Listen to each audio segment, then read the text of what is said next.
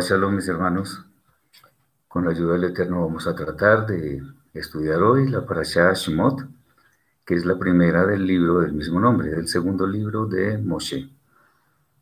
Este libro es muy importante porque ya después de haber visto los orígenes de todo en el libro Bereshit, ahora vamos a ver lo que tiene que ver con el pueblo de Israel y su redención de la esclavitud de, de Misraim, de Egipto. Este, este libro es muy importante porque nos va a ayudar a entender qué fue lo que pasó con respecto al pueblo escogido del Eterno en sus principios y después cómo se fue desarrollando su historia. Bien, siguiendo la, dinámica que hemos usado en estas últimas entregas de las Parashot, vamos a, también a hacer preguntas y a tratar de responderlas sobre los asuntos más relevantes que se tratan en, este, en, este, en esta porción de la Torah. Esta parasha va del libro de Shemot, capítulo 1, versículo 1 al capítulo 6, versículo 1. Bien, la primera pregunta que podemos hacer es, ¿hasta qué lugares pudo poblar Israel la tierra de Misraim, de Egipto? Bueno, de acuerdo con el relato que nos hace la Torah, en un comienzo, como está escrito en el libro de Bereshit,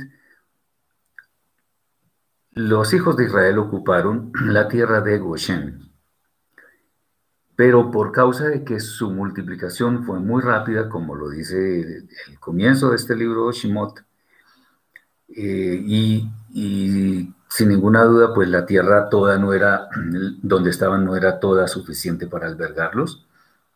Entonces, posiblemente traspasaron las fronteras de Goshen para asentarse en otras partes.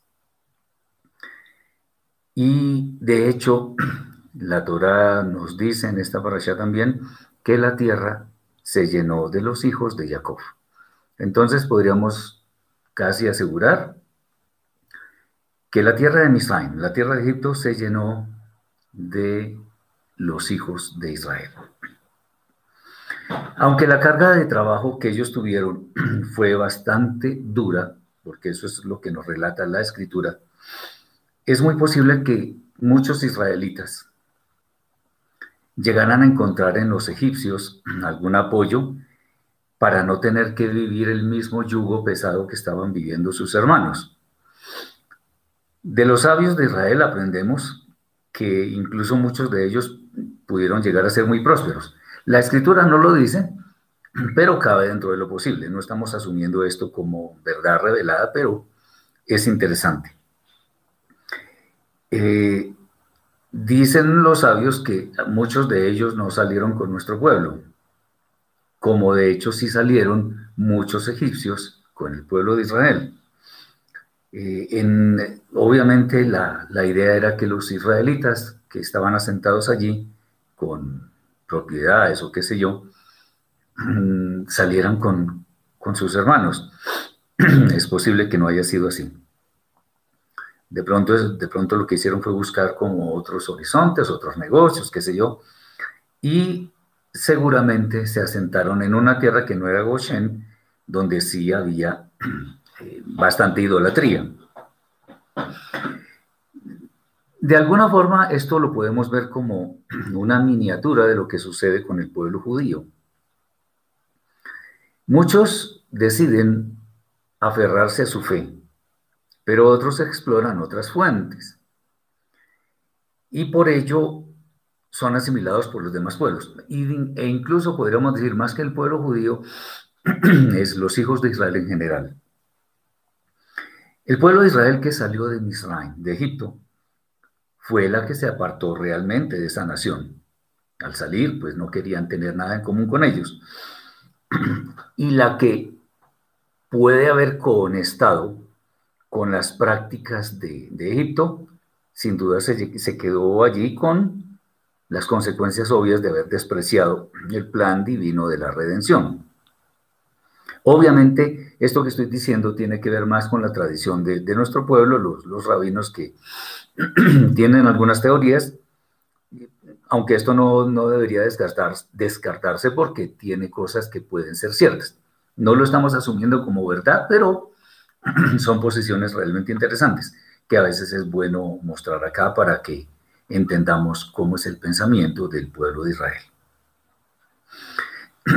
Avanzando un poco en, en la parasha, vemos también que en tiempos de Joseph, de Jacob, de todos los hijos de Israel al principio, el faraón que había allí gobernando era muy benévolo con ellos. Pero la pregunta que hacemos ahora es, ¿por qué hubo un cambio tan abrupto en el reinado de Misraim? Esto, esto es algo que, que es interesante porque en esta parasha también se dice que este faraón no conocía ni a José ni a la descendencia y fue su actuar fue bastante diferente de lo que fue el anterior faraón. Bien, entendamos que al Eterno nada se le sale de su control. Y como nada se le sale de su control, debemos entender que esto es parte de sus designios que tienen que ver con moldear el carácter de cada uno de sus hijos del pueblo escogido. Obviamente esto se convertiría como en disciplina para el pueblo de Israel, eh, porque allí tenían que estar enfrentados a muchos retos, aunque esos retos vinieran en forma de una dura servidumbre. Pero precisamente cuando estamos en crisis, cuando tenemos que enfrentar situaciones adversas, es cuando, interesante saberlo, cuando somos más creativos, cuando se nos ocurren más ideas y cuando tenemos que asumir que debemos enfrentar lo que estamos viviendo. Eh, de aquí parte el tema de que Israel debería ser luz a las demás naciones. Y parte de eso eh, tenía que ver con fortalecer su carácter. Obviamente muchos no aprendieron, pero es bueno que lo tengamos en cuenta. Si el Eterno nos trae pruebas a nuestra vida, sin lugar a dudas, lo que está es poniéndonos a nuestra disposición herramientas que nos permitan fortalecer nuestro carácter y de ahí en adelante empezar a mostrar la fe obediente que nos hace verdaderos sadiquí. Muy bien. La, dinastía de faraones que existía en el tiempo de Yosef, al ser tan benévolos con nuestro pueblo, eh, muy posiblemente hubiera servido para que Israel se hubiera sentido muy cómoda en, en aquellas tierras entonces, al no tener situaciones que enfrentar, sino vivir una vida, a ver, llamémoslo así como aguas tibias, posiblemente iba, iba a tener, no iba a tener mucho, muchos motivos para sentirse que su situación estaba siendo molestada o que peligraba, ¿no? Si hubieran sido faraones que hubieran seguido con esa benevolencia, entonces el pueblo hubiera seguido de pronto en una especie de adormecimiento allí en aquellas tierras. Entonces, recordemos que, que la escritura nos dice que el que ama, disciplina.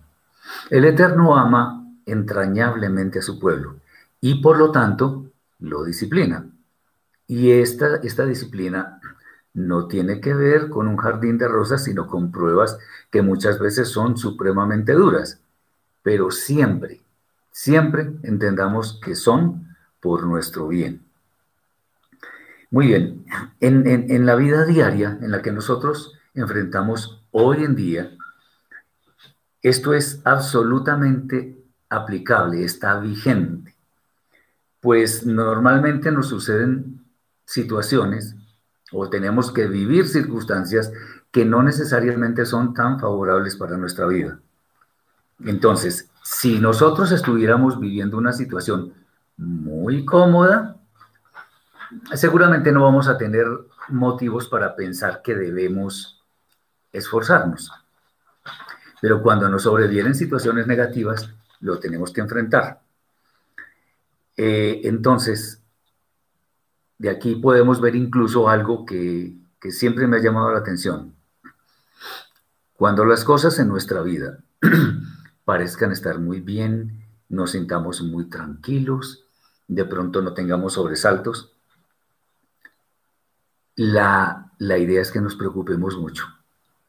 ¿Y por qué nos preocupamos mucho? Porque no estamos, digamos, enfrentándonos a situaciones que de verdad prueban que somos fieles ante el Eterno.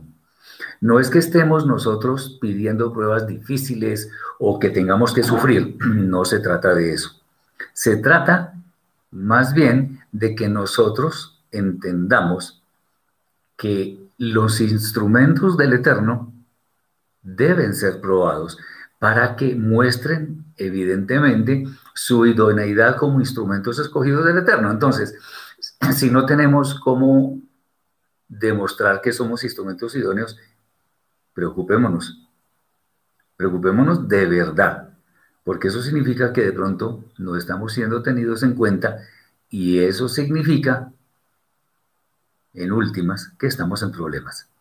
Entonces, claro, nos, nos pueden venir situaciones de escasez de dinero, de problemas con la familia, qué sé yo, y que muchas veces nosotros no tenemos, no tenemos ninguna culpa en ello. Entonces, de todas maneras, porque uno a veces se pregunta, bueno, pero ¿por qué me pasa esto? Bueno, ya en realidad uno, sabiendo que, viene de arriba, digámoslo así, no podríamos estar pensando que, es que es culpa nuestra todo lo que pasa y todo aquello, sino más, sino simplemente que de pronto el Eterno nos está poniendo a prueba. Fíjense ustedes que el libro de Job, de Job, que aunque puede ser bastante alegórico, de todas maneras nos muestra algo, y es que el Eterno prueba a su gente, a sus hijos. Yo era un hombre supremamente eh, justo, era íntegro, hacía la voluntad del Eterno, y sin embargo, fíjense lo que pudo sobrevenirle durante su vida. Obviamente al final el Eterno lo recompensó abundantemente porque fue capaz de vivir superando esas pruebas.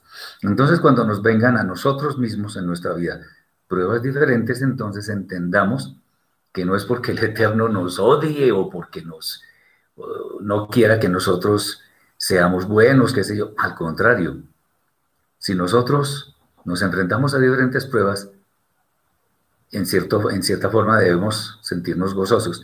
Incluso el Shaliach Yaakov, el apóstol Santiago, en su carta, nos dice que tengamos, eh, eh, tengamos por sumo gozo cuando nos encontremos en diversas pruebas, porque las pruebas producen una serie de cosas que son positivas para nuestra vida, indudablemente.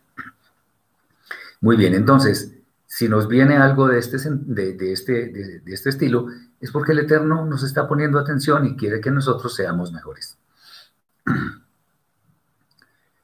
Eh, Jesús dice que se puede saber cuánto duró la prueba en tiempo. He dicho que este libro es de carácter alegórico, por lo tanto allí el tiempo no lo podemos manejar y la, escritura no lo dice.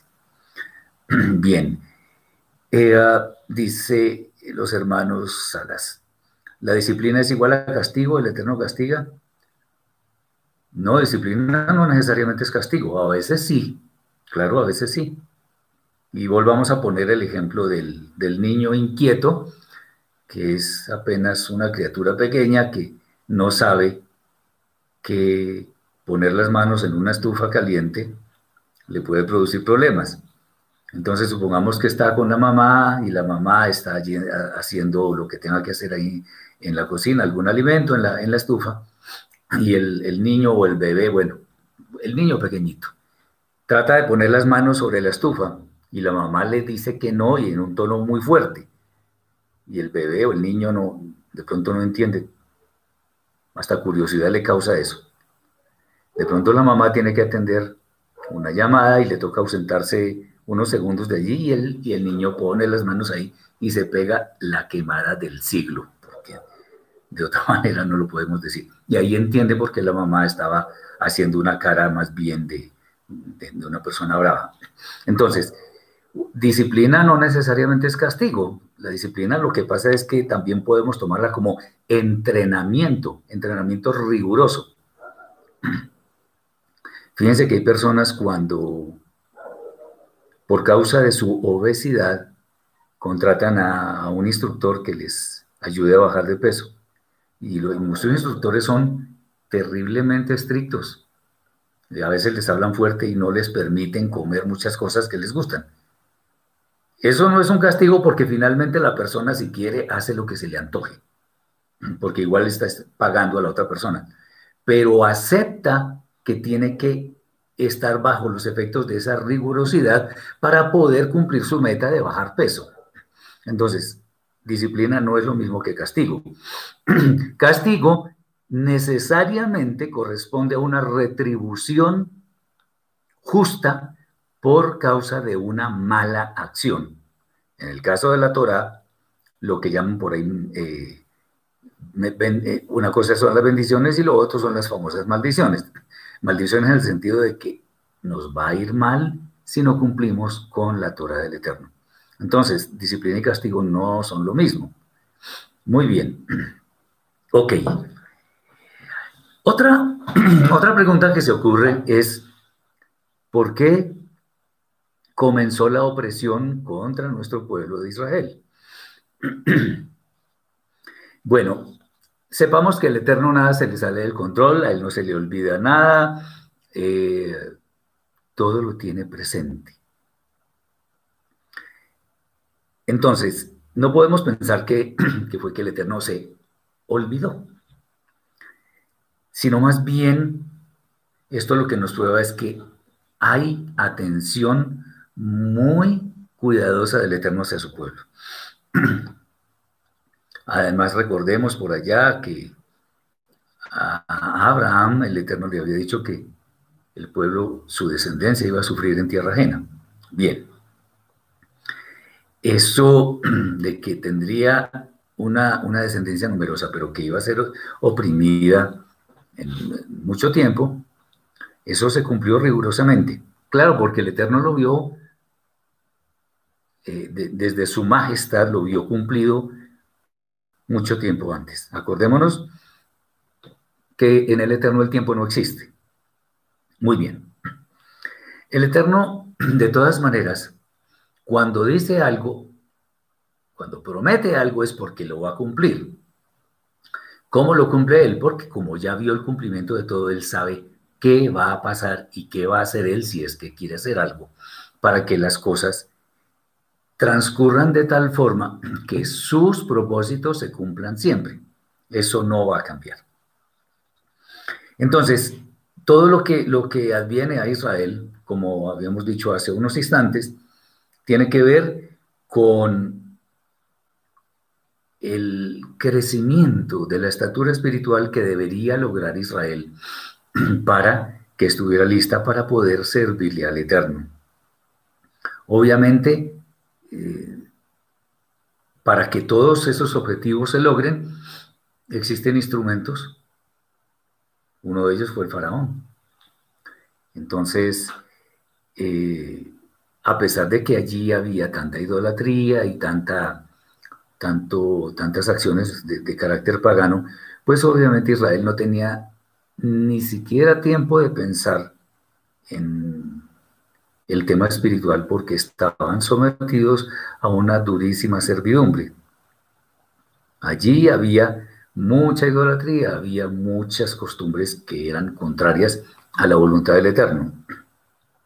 Bueno, pues Israel tendría que empezar a entrenarse para salir de todo aquello. Acordémonos que Egipto, en cierta forma, prefigura al mundo con todos sus pecados y ofrecimientos banales. Israel es el pueblo que se aparta del mundo, estando en el mundo, pero se aparta de él para hacer luz a las demás naciones, misión que nosotros personalmente debemos cumplir con todas las personas que nos rodean, incluso más allá. Obviamente, en, en condiciones que fueran muy favorables, posiblemente Israel no iba a querer salir de, ese, de esas tierras.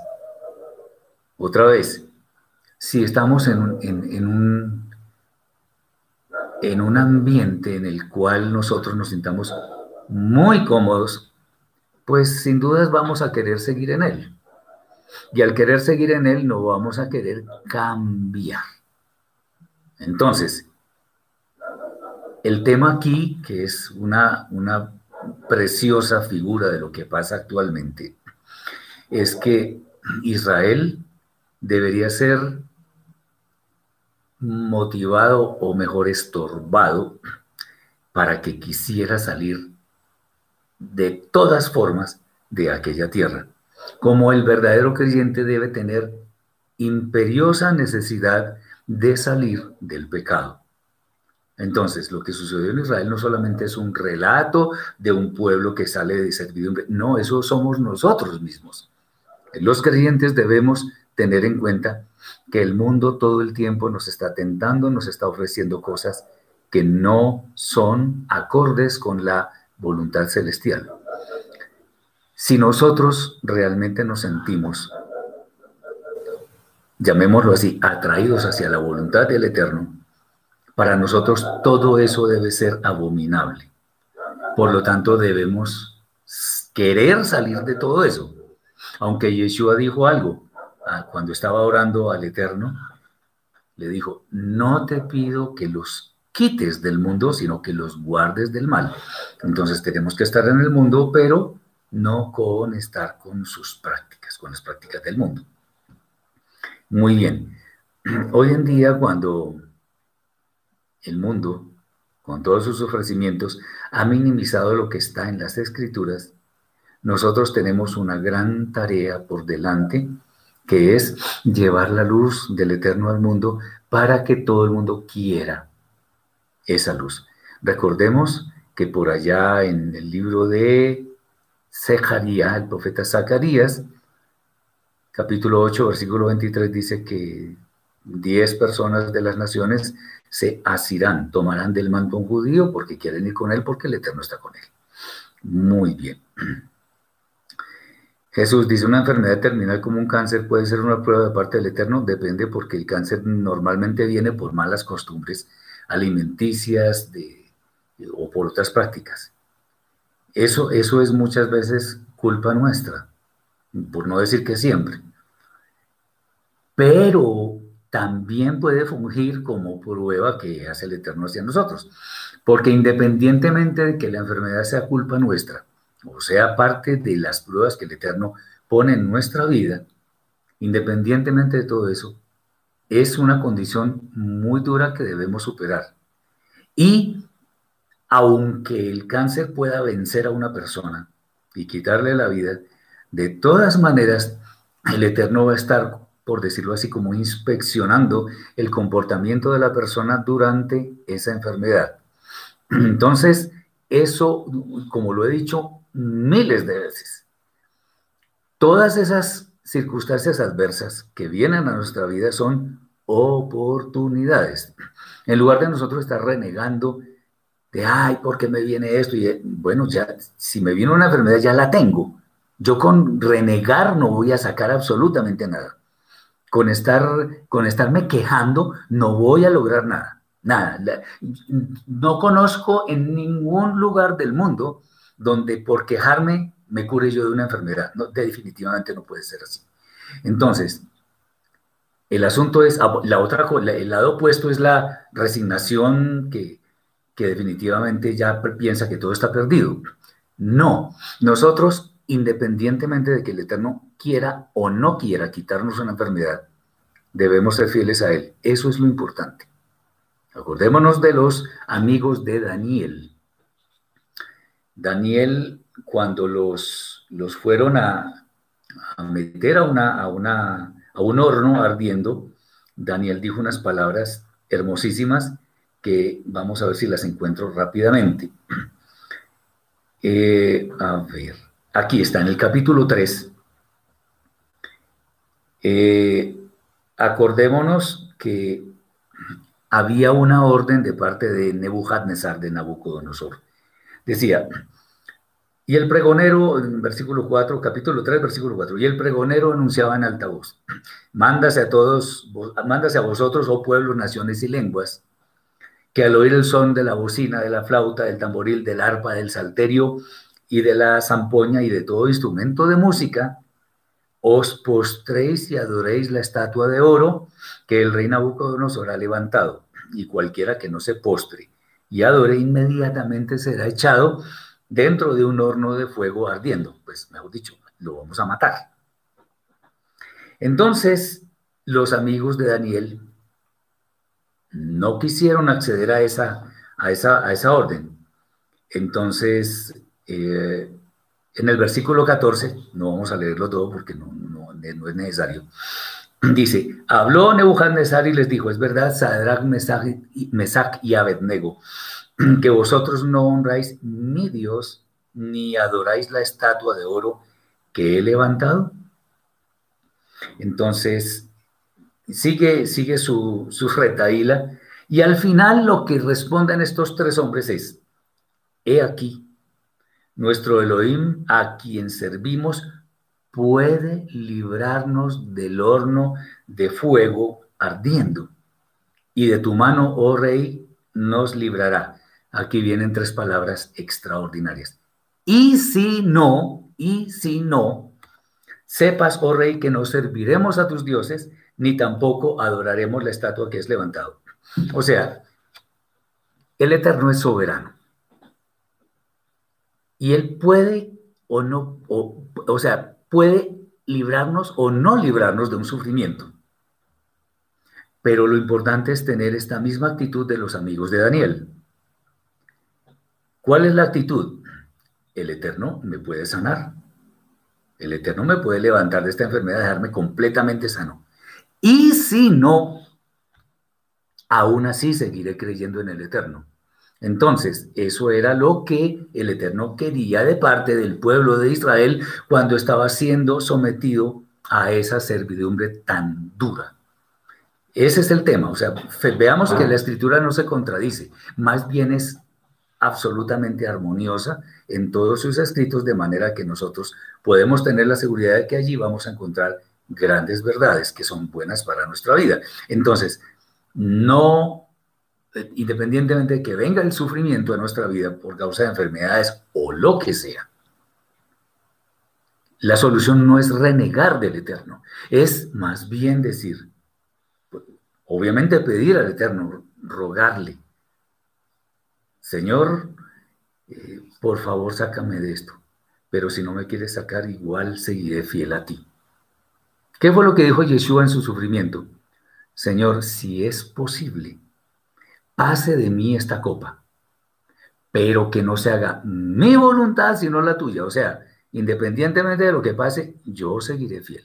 Esa es la, ese es el tema.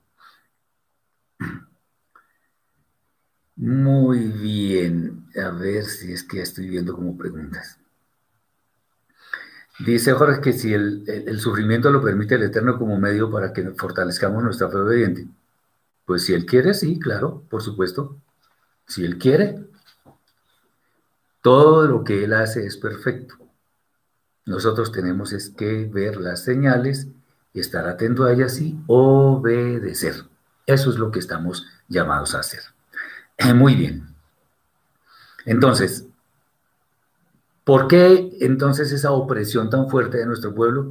Bueno, el Eterno permite que pase todo eso porque el pueblo no, no podía quedarse, no podía quedar adormecido ante una comodidad que era además pasajera, sino que debía ser probado para que demostrara su carácter. Y el Eterno iba a realizar la liberación de nuestro pueblo cuando Él considerara que ya era necesario hacerla, no cuando al pueblo se le ocurriera. Porque muchas veces nosotros, cuando queremos la solución a un problema, la queremos ayer o anteayer y, y, quizá por la mañana. ¿Me entienden lo que quiero decir? No es cuando el Eterno quiera, cuando el Eterno lo designe y ese es el momento correcto para que nosotros obtengamos algo de Él. Muy bien. hay más temas, muchos temas. Ah, aquí hay una pregunta interesante y es, ¿cómo pudo ser, ya yendo mucho más adelante, después de que nace Moshe y ya está adulto, cómo puede ser que, que Moshe no fuera muerto por los egipcios? Bueno, vamos a mirar. Esto de pronto es una, no, de pronto no, lo más seguro es que fue una, una gracia muy especial que, que halló Moshe ante el, ante el Eterno, porque de todas maneras iba a ser el líder de nuestro pueblo.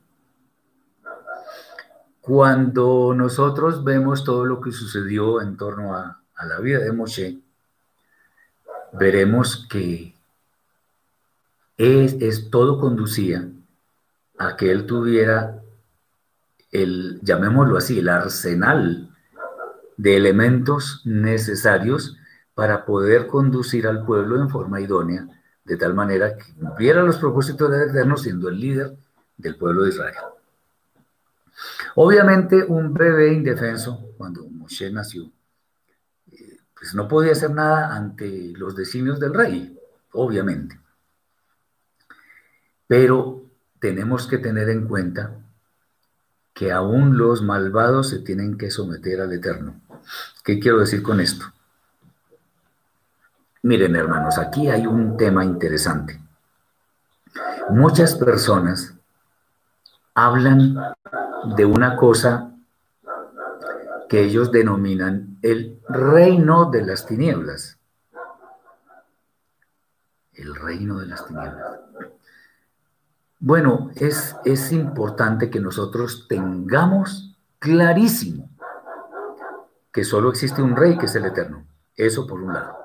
Segundo, no existe nada ni nadie que pueda hacerle contrapeso al eterno. En otras palabras, el eterno, bendito sea su nombre, no tiene enemigos ni siquiera pequeños.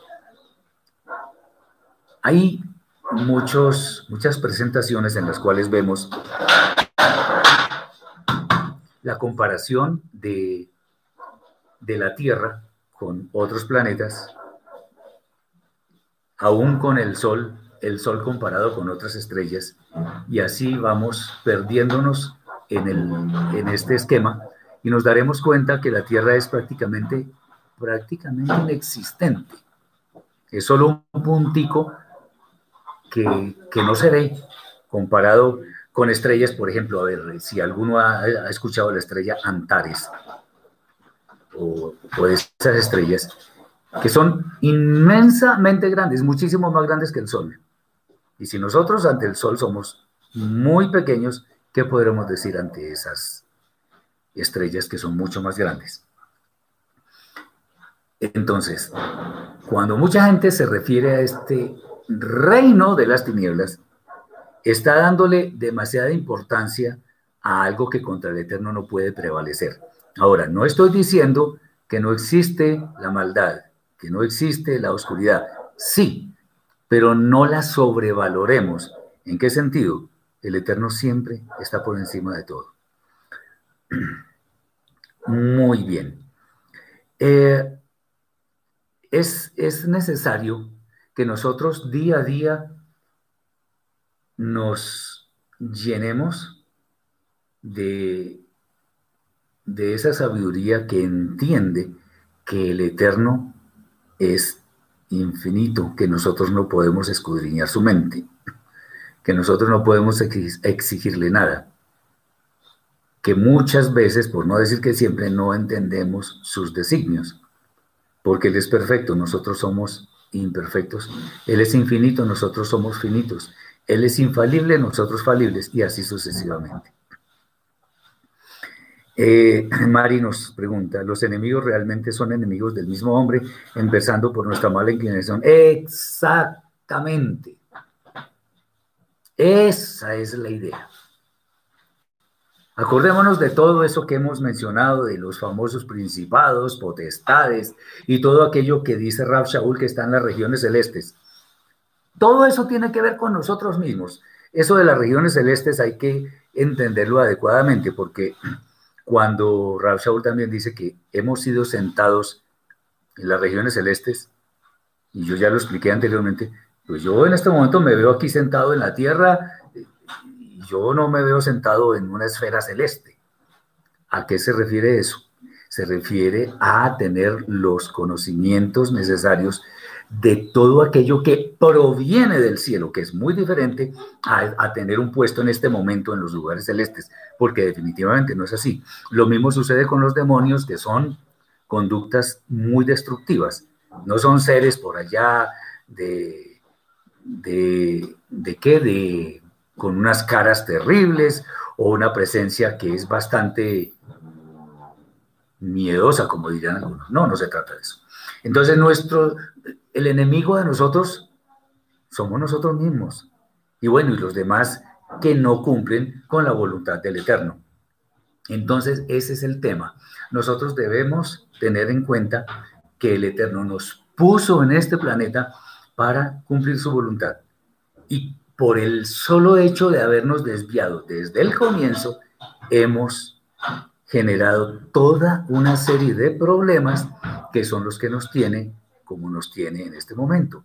Maldad en todos lados, injusticia, eh, bueno, ni para qué seguir con eso. Entonces, eh, el Eterno no tiene enemigos. Cuando, cuando la escritura dice enemigos del Eterno se refiere a quienes no quieran seguir la voluntad, la voluntad del Eterno en forma voluntaria ellos mismos, o sea, se están revelando, mejor dicho. Pero que el Eterno pueda sentir que alguien le hace contrapeso, nunca, de ninguna manera al Eterno se le puede hacer contrapeso. Y eso es lo importante, que entendamos quién es nuestro Elohim, el creador de los cielos y la tierra y con un poder absoluto sobre todo. Entonces, cuando muchas personas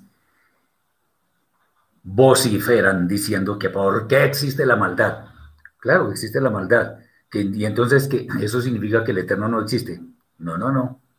La maldad existe por causa de nosotros mismos. Punto. O sea, no, eso no tiene, no tiene otra forma de verse realmente. La maldad es, es por causa del hombre, no del Eterno. Él permite todo eso a ver si nosotros somos capaces de volver a cumplir sus designios. Muy bien.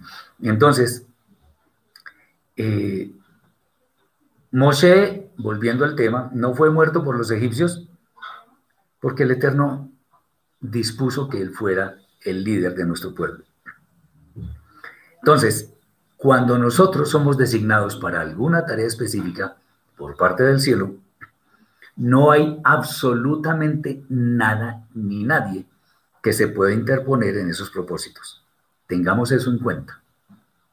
Entonces, si nosotros somos realmente obedientes a la voluntad del Eterno, y Él nos ha trazado un camino ya, nada puede causar que eso se desvíe, a no ser que seamos nosotros mismos que no queramos cumplir con la misión que el Eterno nos ha puesto en nuestra vida. Bien, ok, ahora vamos un poquito más hacia, hacia el futuro. ¿Por qué pudo suceder que Moshe matara al egipcio y sus hermanos se dieran cuenta? Recordemos que un egipcio estaba maltratando a un israelita y Moshe lo mató al egipcio, pero se dieron cuenta otros. En ese momento lo que se puede decir es que independientemente de que la acción de Moshe fuera un tanto exagerada, porque realmente lo podemos decir así, él estaba mostrando celo por su pueblo y estaba demostrando que estaba del lado de sus hermanos, no de la corte del faraón.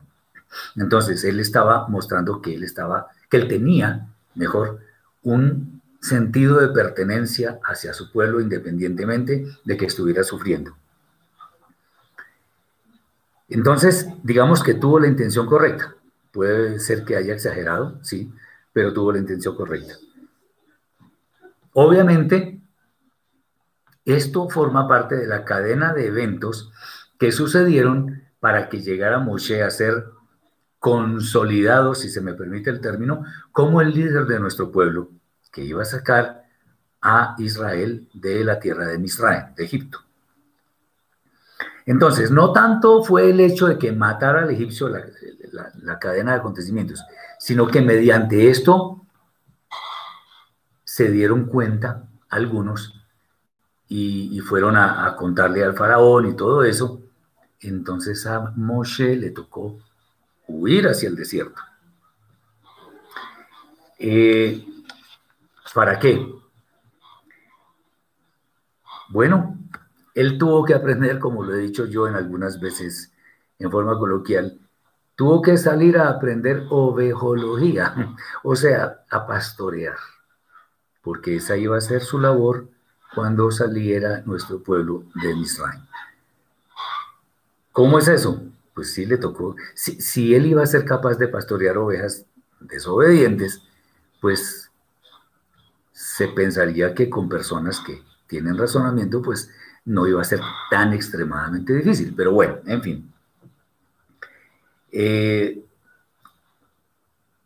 esto es una forma de que, que tiene el Eterno de que a pesar de nuestras fallas, él cumple sus propósitos. Entonces, el, tema es, necesitaba aprender a pastorear. Acordémonos cuando Yeshua con la parábola de los talentos dice unas palabras muy sabias. A los dos siervos que cumplieron con su labor, a cada uno de ellos les, les dijo, bien, siervo fiel, sobre lo poco fuiste fiel, sobre lo mucho te pondré, ven al gozo de tu Señor. Entonces, ¿qué sucedió con Moshe? Algo similar. Sobre lo poco, sobre seres que son menos importantes que las personas, fue fiel. Y lo puso sobre mucho, sobre una multitud de varios millones de personas, porque contados los hombres eran al salir de Egipto 603.550, pero tenían mujeres, tenían hijos, tenían, en fin, y ganado todo el que nos podamos imaginar. Muy bien. Eh, hay que entender varias cosas. Una es que cuando nosotros estamos deseosos de seguir el camino de la voluntad del Eterno, eh, en muchas oportunidades vamos a cometer errores tratando de hacer las cosas con nuestras propias fuerzas. Hagamos memoria y nos daremos cuenta que es así. Y eso puede ser consciente o inconscientemente. Pero, si definitivamente somos nosotros los indicados para cumplir con algún propósito celestial, entonces, a pesar de nuestra desviación o a pesar de nuestros errores, sin duda van a suceder cosas que nos van a encaminar por el, por el sendero correcto, que es el que lleva al cumplimiento de los designios celestiales. Esa es la idea.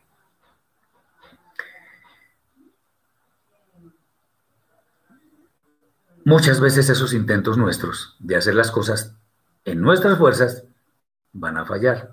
Fíjense ustedes que cuando nosotros, los seres humanos, tenemos de pronto una deuda y queremos solucionar la deuda con otra deuda, lo cual no está bien, eh, eso puede ser en un momento de desespero, pues el Eterno nos va a estorbar el camino, nos va a estorbar. ¿Eso qué significa? Que nos está diciendo, por ahí no es la cosa. Entonces se van uniendo circunstancias que nos permiten entender que el Eterno quiere que vayamos por un camino y no por el que nosotros pretendíamos seguir. O como dice Jorge, sí, perfecto, o guiados erróneamente por líderes que desconocen o desprecian la Torah. Sí, muy bien dicho, así es. Bien. Entonces, si nosotros somos conscientes de eso y atendemos a la voz del Eterno, sin duda nos vamos a dar cuenta que estamos actuando mal y vamos a volver por la senda correcta.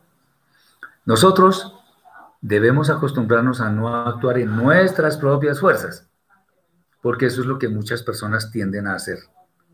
No por nuestras propias fuerzas, no. Nosotros sin el Eterno no somos nada, no valemos nada y no podemos hacer nada. Tengámoslo claro. En cambio, con el Eterno de nuestro lado, lo podemos todo. Todo lo que Él quiere, claro. Entonces, hay una gran diferencia. Aquí no estamos hablando en forma de lucubraciones ni algo que se nos, ocurrió. No, está escrito en la Torah. Eso está escrito. Entonces, haríamos bien en obedecer. Bien, aquí viene algo interesantísimo que, bueno, tuvo algunas consecuencias después, pero fijémonos. ¿Por qué sucedió que Moshe se casó con una mujer que no era de su pueblo? Recordemos que cuando él tuvo que huir, se encontró con el sacerdote Itro, pero antes de eso vio a la que sería su esposa Sipora, que era pastora con sus hermanas, y él las defendió de, otros de otros hombres, etc. Entonces ellas lo llevaron a la presencia de su padre, de su padre Itro, y Moshe se casó con esta mujer, con Sipora. Bueno, la explicación, no la, una explicación que, que podemos esgrimir en este momento es que, en primer lugar, no había sucedido el evento de Matan Torah, o sea, de la entrega de la Torah en el monte Sinaí. De manera que lo que, lo que hizo Moshe, aunque él podía tener el, llamémoslo así, el espejo de Abraham, Isaac, Jacob, etc., bueno, no todos fueron tan disciplinados en ese aspecto. Pero por lo menos él técnicamente, digámoslo así, estaba cumpliendo con la misma de unirse a su mujer, ser una sola carne y fructificar y multiplicarse. Eh, pero hay algo muy, hay algo que tenemos que tener muy en cuenta, y es que a pesar de que obviamente él tenía ese, ese conocimiento de sus ancestros en cuanto a que ellos consiguieron esposa de su misma familia, de todas maneras es bueno decir que tanto Sipora como Itro y todos ellos iban a creer en el Elohim de Israel. Por tanto, no, no podríamos estar juzgando esta acción, aunque la hizo a priori. Entendamos, por ejemplo, que Itro, y eso lo veremos en una allá, que de hecho lleva su nombre, le sugirió a Moshe que no, no hiciera todas las labores de, de, aconsejar a todo el pueblo porque iba, no, iba, no, no iba a poder, sino que delegara y que las cosas más importantes él las sometiera al Eterno y así iba a poder descansar. Y efectivamente así lo hizo. Fue un consejo sabio de su suegro, de Itro. Ahora, es incluso bien interesante saber que, por ejemplo, si Porá salvó a Moshe de una muerte segura cuando el ángel quiso matar a Moshe por causa de no haber circuncidado a su hijo, si lo recordamos. Y fue ella quien circuncidó a su hijo y dijo que eran eh, esposo de sangre. Le dijo a Moshe. Y el ángel se detuvo.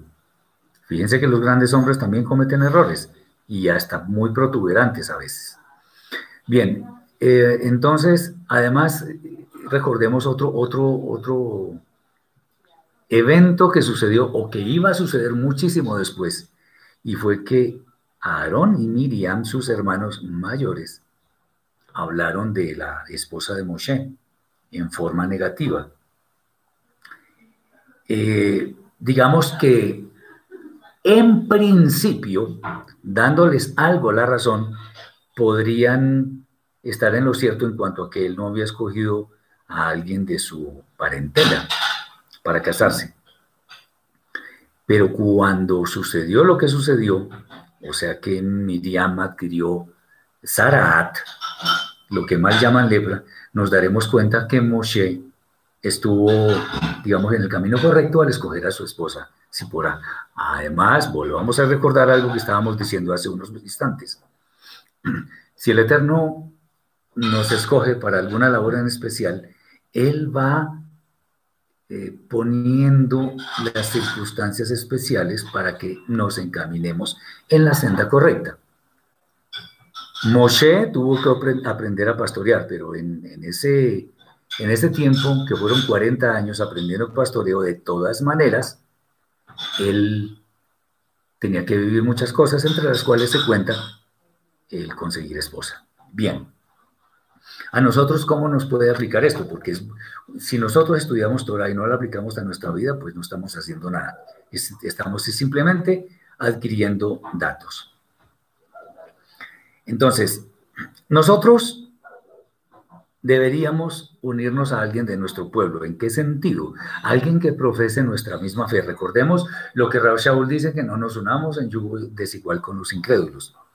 Eso es claro. Eh, si eso no es así, vamos a tener problemas. Incluso dentro del judaísmo, que es tan tenido en, eh, en privilegio en estas cosas, existen diferentes sectas diferentes doctrinas, diferentes cuantos, no es lo mismo un judío que sea observante a uno que sea conservador o a otro que sea un poco liberal, reconstruccionista o reformista.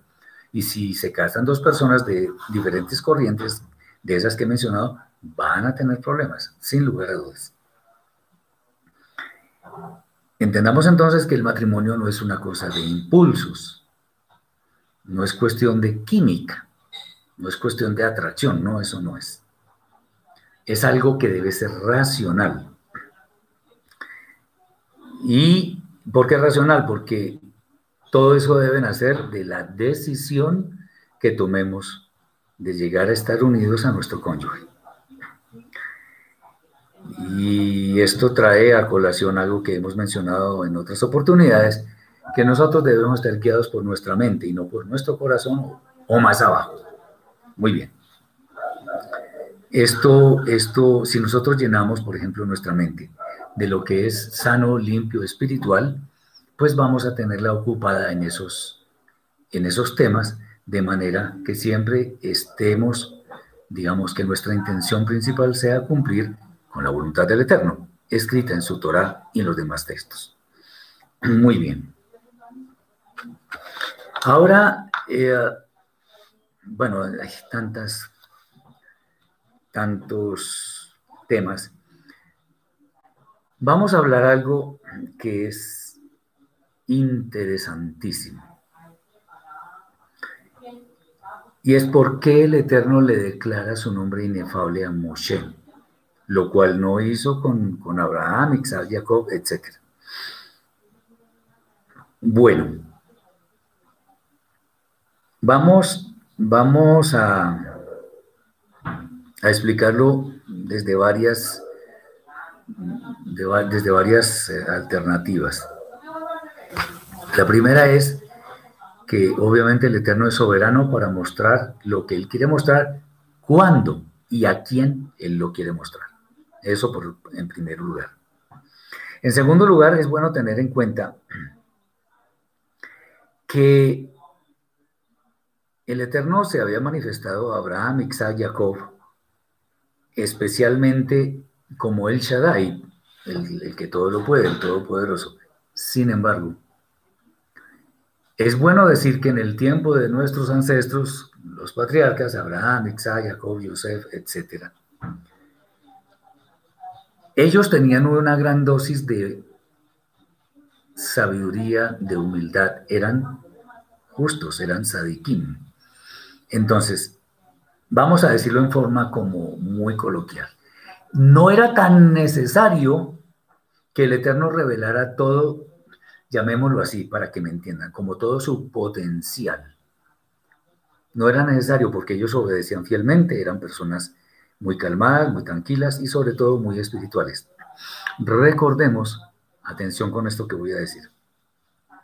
Recordemos que el Eterno en el capítulo 1 de Breshit, de Génesis, aparece con el atributo Elohim, que muchos incorrectamente traducen como Dios. Eso no, no es una buena traducción. Entonces, en el primer capítulo de Breshit, el Eterno aparece como Elohim. Elohim fue el que creó todo, el que dijo sea la luz y fue la luz, el que creó las aguas, las juntó, eh, el que creó los animales y el que creó al hombre.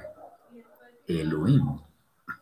Sin embargo, en el capítulo 2 ya aparece el nombre inefable de las que está compuesto por las cuatro letras Yod E Bab E. ¿Por qué?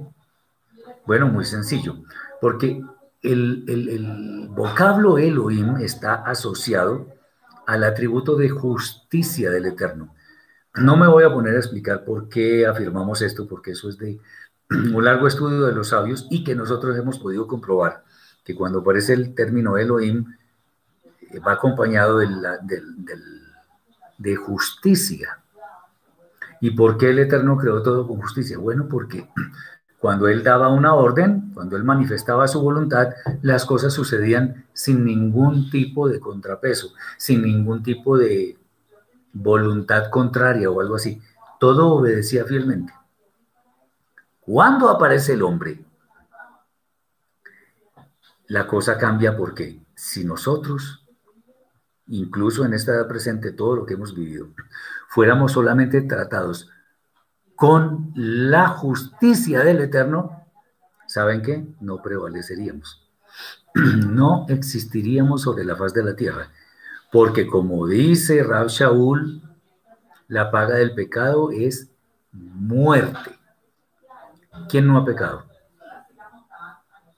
Ahí está. Por cuanto todos pecamos y estamos destituidos de la gloria de Elohim. Entonces, era necesario que para poder persistir en este mundo apareciera algo adicional a la justicia. Y eso fue la misericordia del Eterno, que es la que está encarnada en ese nombre de las cuatro letras, Yod, E, Bab, E, nombre del cual no conocemos su pronunciación, pero no me voy a extender en eso. Entonces, cuando aparece el nombre del Eterno, aparece la misericordia también. Entonces, para que el hombre pueda persistir, necesariamente debía aparecer también la misericordia del Eterno, que es la que nos tiene en pie hoy en día. De hecho, déjenme decirles que la mayor obra de misericordia, sin lugar a dudas, que ha hecho el Eterno con el hombre, fue mandar a su Mashiach para redimirnos de todos nuestros pecados, especialmente los pecados intencionales. Eh, Roger, una acotación. Moshe y Faraón eran primos hermanos y cómo siendo esto, así Faraón nunca escuchó a Moshe hasta donde primos hermanos, mm, pero civilmente, porque Moshe era hijo de los hebreos y Faraón no tenía nada que ver con el pueblo de Israel, entonces no, no, no tiene nada que ver. Se criaron juntos, sí, pero la familia era totalmente diferente, la genética era diferente, para que lo, lo tengamos en cuenta. Bien, entonces, el Eterno hace aparecer su atributo de misericordia porque ya era necesario, porque con el hombre, con todos sus pecados, con solo justicia no prevalecería. ¿Por qué estoy hablando de eso? Bueno, porque aquí es muy pertinente. Cuando el Eterno se reveló a los patriarcas, no lo hizo con todo su, como decía yo ahora, entre comillas, con todo su potencial. Porque no era necesario, eran personas obedientes, pacíficas, tranquilas, estudiosas, pero de mucho carácter. Ahora con una cantidad de personas cuya mentalidad era de esclavos, con una, con una, llamémoslo así, con una limitación muy grande en su alma, pues tenía que aparecer todo el potencial del nombre del Eterno. Ahora, obviamente para que Moshe fuera consciente de, que el Eterno sí era lo que él decía ser. Acordémonos cuando le convirtió la vara en, una serpiente, cuando metió su mano al costado y le salió con Sarat, bueno, muchas cosas. Entonces, el Eterno le, muestra a Abraham cuál es su nombre, y entonces le dice, Yeye Asher Yeye, que muchas, casi todas las traducciones eh, que conocemos, Reina Valera y demás, escriben, traducen como yo soy el que soy. Ahí no dice eso. ¿Por qué? Porque el verbo ser o estar en la lengua hebrea no se escribe, no se está implícito. Entonces, si yo digo, por ejemplo, Ani. Ani significa yo. Ani.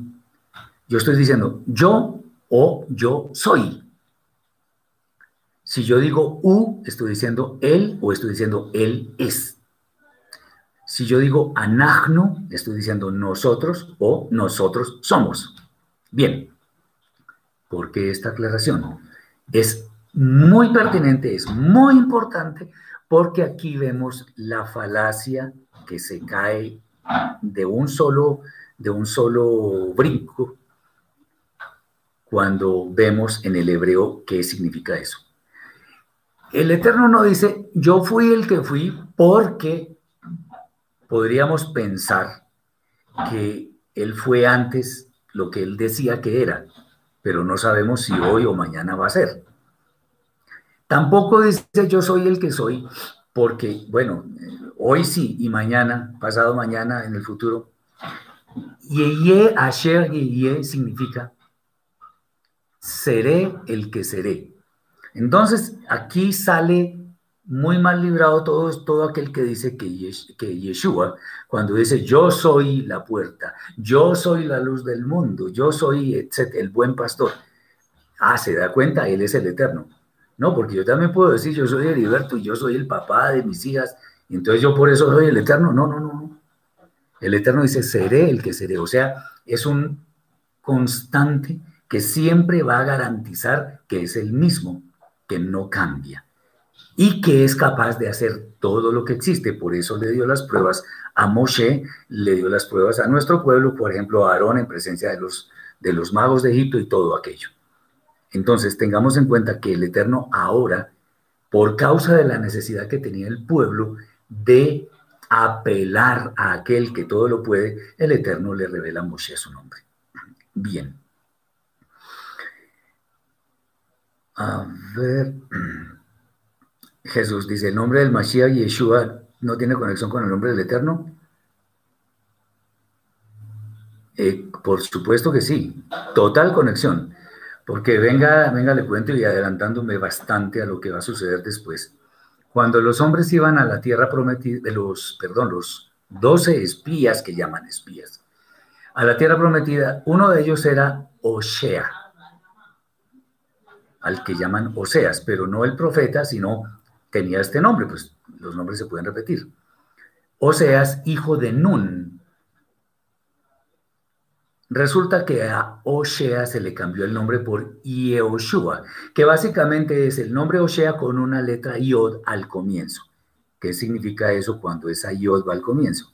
Significa que el Eterno, cuyo nombre empieza con esa letra y que también es simbolizado con esa letra, cuyo valor es 10, que significa completitud, perfección y muchas otras cosas, siendo la única letra que no está en el piso, digámoslo así, que no toca. Todo eso nos muestra que el Eterno va a actuar en la vida de esa persona. Entonces, en lugar de llamarse Oshea, cuyo nombre significa salvación, ahora significa el Eterno salva o el Eterno de Salvación, que es el nombre de nuestro Santo Maestro Yeshua, que es el mismo, el mismo nombre, o sea que eso significa el Eterno de Salvación. Y qué bonito porque Yehoshua, el discípulo de Moshe, o sea Josué, pues para que entendamos, fue el que llevó al pueblo a la tierra prometida. Y Yeshua, Yehoshua, nuestro santo maestro, el Rebe, el Mashiach prometido en las escrituras, es el que nos va a llevar a la tierra prometida, que es la vida eterna. Ahí hay una simbología extraordinaria. Entonces el nombre de nuestro Rebe, nuestro maestro, Yehoshua, que abreviado le decimos Yeshua, significa el eterno salva o el eterno es salvación. Muy bien. Marcela dice esa, eh, que la imagen visible del Dios invisible aquí en la tierra, que te tiene en conflicto, vamos a tratar de sacarte de ese conflicto. Bien dicen los, los textos que Yeshua es la imagen, y lo hemos explicado acá, imagen. Pero es que la imagen no es lo mismo que el que la proyecta. Si tú te pones en un espejo, levantas la mano derecha y la imagen levanta a la izquierda. Yo volteo la cabeza a la izquierda y él voltea hacia la derecha. Entonces no es lo mismo. Además, el que hace las cosas soy yo que estoy proyectando la imagen. La imagen no puede hacer nada, sino repetir lo que, lo que hace el original. Y eso hace exactamente eso. Repite, hace, cumple, obedece la voluntad del original, del original no, del eterno, que es de quien él proyecta su imagen. sin ser Él el Eterno, porque Él no es, porque Yeshua no es omnipresente, no es omnisciente, no es todo lo que es el Eterno, no es infinito. De hecho, adelantándome un poco, cuando a, lo que hemos de exponer, bueno, ya inclusive creo que lo dijimos, cuando Yeshua dice que va a mandar otro consolador, un menaje, ¿por qué lo hace?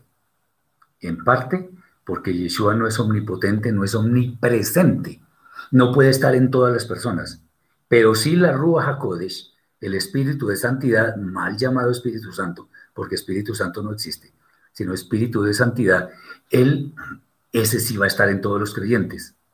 Y es como si estuviera Yeshua. Y como si estuviera, digámoslo así, una porción del Eterno. Pero el Eterno y Yeshua no son el mismo, porque Yeshua murió, Yeshua se cansaba, Yeshua lloraba, Yeshua, ¿sí me entienden? El Eterno no puede morir. El Eterno no come. El Eterno no se cansa. El Eterno no llora. ¿Vamos viendo la diferencia? Bueno, muy bien. Cuando celebramos Sukkot, ¿quién es el novio? ¿Novio de quién? En Sukkot no estamos celebrando ninguna boda, nada de eso. ¿Cuál novio? ¿Novio de quién? Eh, el esposo que viene por la novia de Israel, el esposo es el eterno. Ya lo hemos explicado en el libro de Relaciones, te sugiero que veas esas exposiciones. Muy bien. El espíritu, dice Jorge, que el espíritu de santidad es el mismo espíritu de santificación ¿Cuál es el espíritu de santificación? Yo, yo conozco el espíritu de santidad, que es el que permite que nuestra vida se santifique, que es diferente. Bien. Bueno, entonces el nombre del Eterno es revelado acá, Yeye Asher Yeye, seré el que seré, que desvirtúa todo aquello de que yo soy, es la frase del Eterno, eso no es cierto. No lo dice. Muy bien. Ok, bueno, hay muchos más temas. Bueno, vamos a, ir... no, no, no hay necesidad de que te disculpes, estamos aquí para aprender todos. Y si podemos dar alguna luz, con muchísimo gusto. Y bueno, es, es bueno que, que preguntemos para aclarar cosas. Bienvenida de todas maneras. Bueno, vamos un poco... Eh, hacia, hacia el sur. Y es cuando Moshe está en la zarza. Recordemos que el Eterno atrajo a Moshe con esa imagen, una zarza que, no, no, se, no se quemaba, estaba ardiendo, pero no se, no, se destruía. Bueno, en este, en ese momento, fue cuando en ese diálogo que tuvo el Eterno con Moshe, eh, le dijo, eh, Shemot capítulo 4, Éxodo 4, versículo 11. Y la pregunta es, ¿qué significa esa frase de ¿quién hizo al mudo, al sordo, al que ve y al ciego? ¿No soy yo el Eterno? Bueno, vamos a analizar estas palabras, qué es lo que significan. Aquí está diciendo el Eterno que las personas mudas, sordas y ciegas de nacimiento son directa creación del Eterno. Cuando alguien nace con alguna de estas limitaciones, no hablemos de defectos, a mí esa palabra no me gusta, limitaciones físicas, de ninguna manera vamos a pensar que el Eterno se equivocó o se le olvidó. Hazbe Shalom. Eh, o que hubo un proceso evolutivo, no sé qué, que, hizo que la persona naciera así. No, eso es obra del Eterno. Ahora, cuando una persona nace con una de esas limitaciones, es porque evidentemente tiene la capacidad de cumplir su misión en esta tierra independientemente de que le falte algo. Hay personas que sin brazos ni piernas son felices yo conozco casos. Entonces, más que renegar, uno debe decir, bueno, algo quiere el Eterno con esto. Obviamente no estamos diciendo que sea algo fácil, pero sí estamos, eh, deberíamos entender que hay que buscar la razón por la cual el Eterno nos, eh, nos crea así. Acuérdense del ciego de nacimiento que Yeshua curó. ¿Para qué fue? Para mostrar la gloria del Eterno. Muy bien. Ok. Eh, de aquí no podemos concluir tampoco que todo defecto o toda limitación física es del eterno. Eh, hay que revisar otro tipo de, características en ciertas personas que no son comunes y por, y por obvias razones debemos entender que eso no es obra del eterno. Por ejemplo, y aquí voy a ser muy directo, el homosexualismo y el lesbianismo no son del Eterno. No son del Eterno. Él no creó homosexuales porque él dice que en el pueblo de Israel no puede haber homosexuales porque no hay que matarlos. Eso está escrito, yo no me lo inventé.